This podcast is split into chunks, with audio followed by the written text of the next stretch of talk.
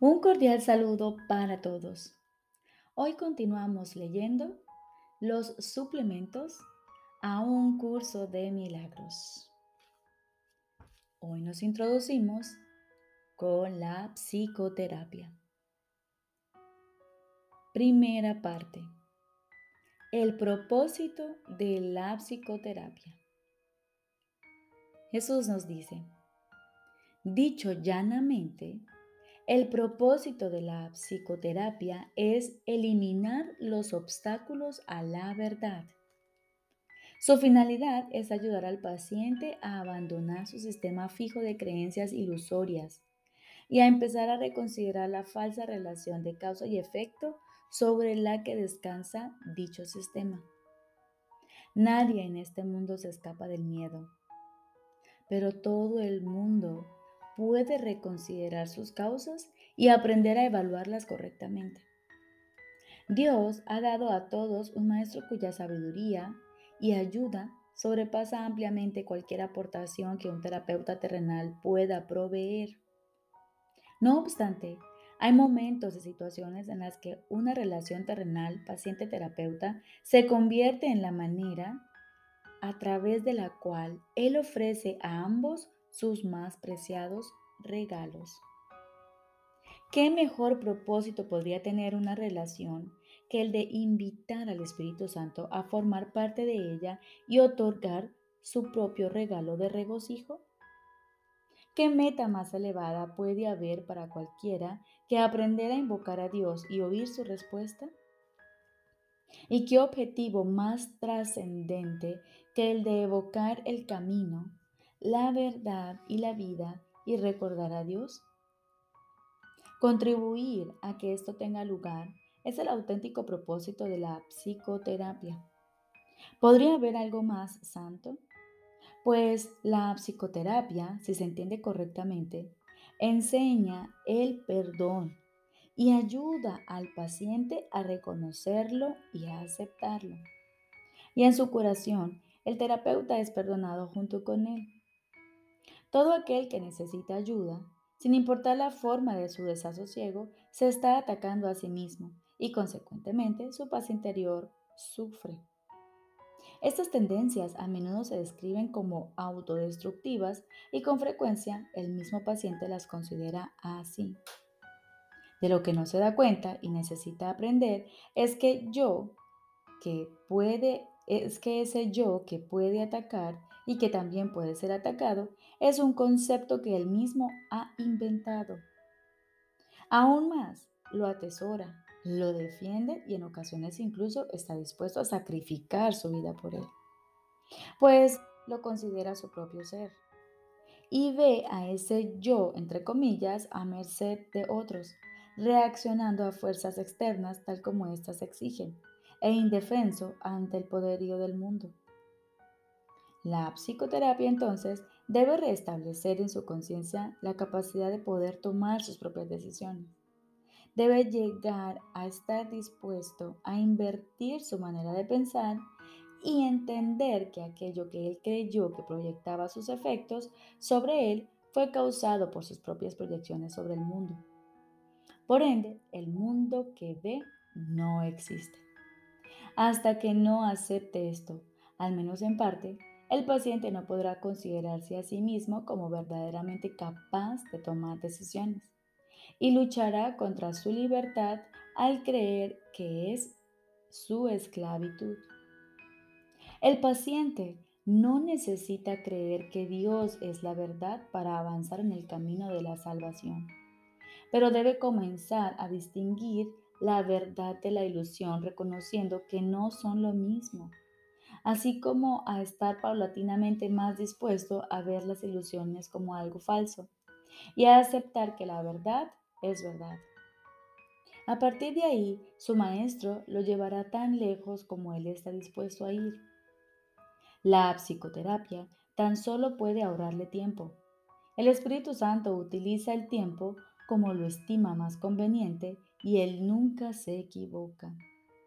Bajo su dirección, la psicoterapia es uno de los medios que él emplea para ahorrar tiempo y para preparar maestros adicionales para su obra. La ayuda que Él comienza y dirige es ilimitada. Sea cual sea la ruta que el Espíritu Santo elija, toda psicoterapia conduce finalmente a Dios. Mas esta decisión se le deja a Él. Todos somos sus psicoterapeutas, pues quiere que todos seamos sanados en Él.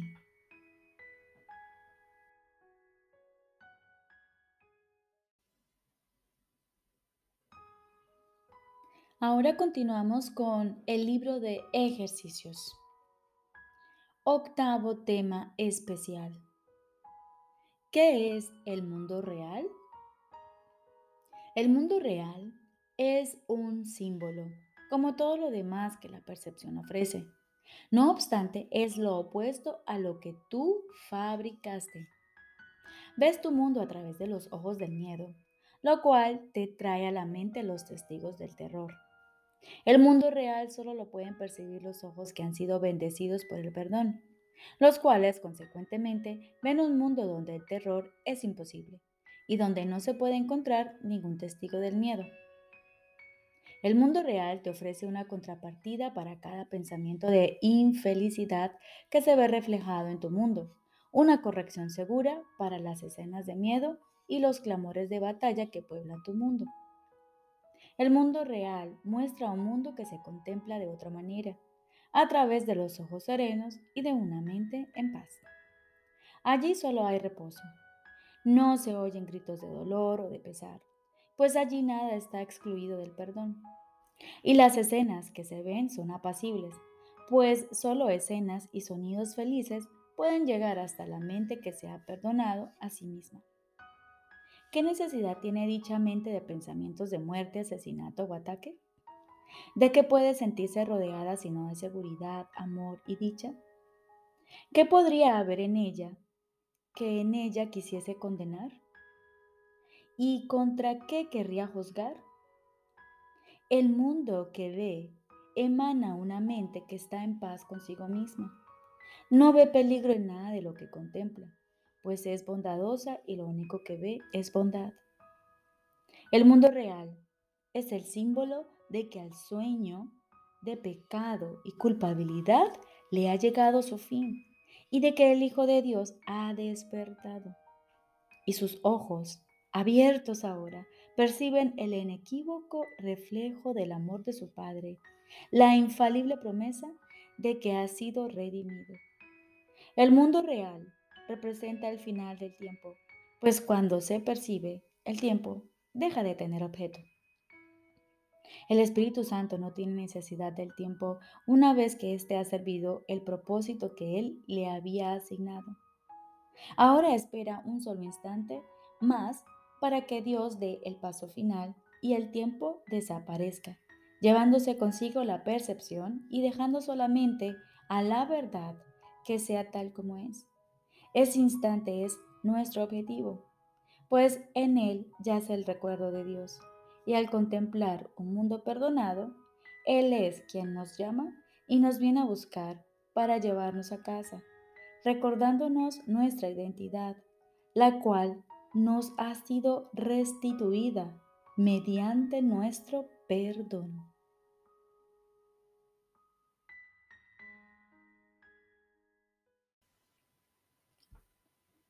Lección número 297.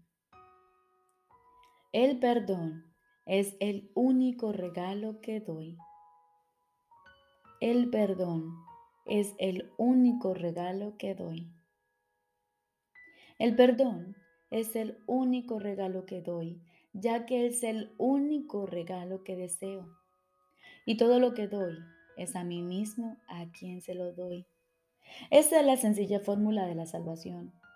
Y yo, que quiero salvarme, la adoptaré para regir mi vida por ella en un mundo que tiene necesidad de salvación y que se salvará al aceptar yo la expiación para mí mismo. Padre, cuán certeros son tus caminos, cuán seguro su desenlace final y cuán fielmente se ha trazado y logrado cada paso de mi salvación mediante tu gracia. Gracias a ti por tus eternos regalos y gracias a ti también por mi identidad. Y ahora, como todos los días, aguardamos silenciosamente, aquietamos nuestros pensamientos y nos disponemos a escuchar la voz de nuestro Padre. Estoy seguro de que Él te hablará y de que tú le oirás.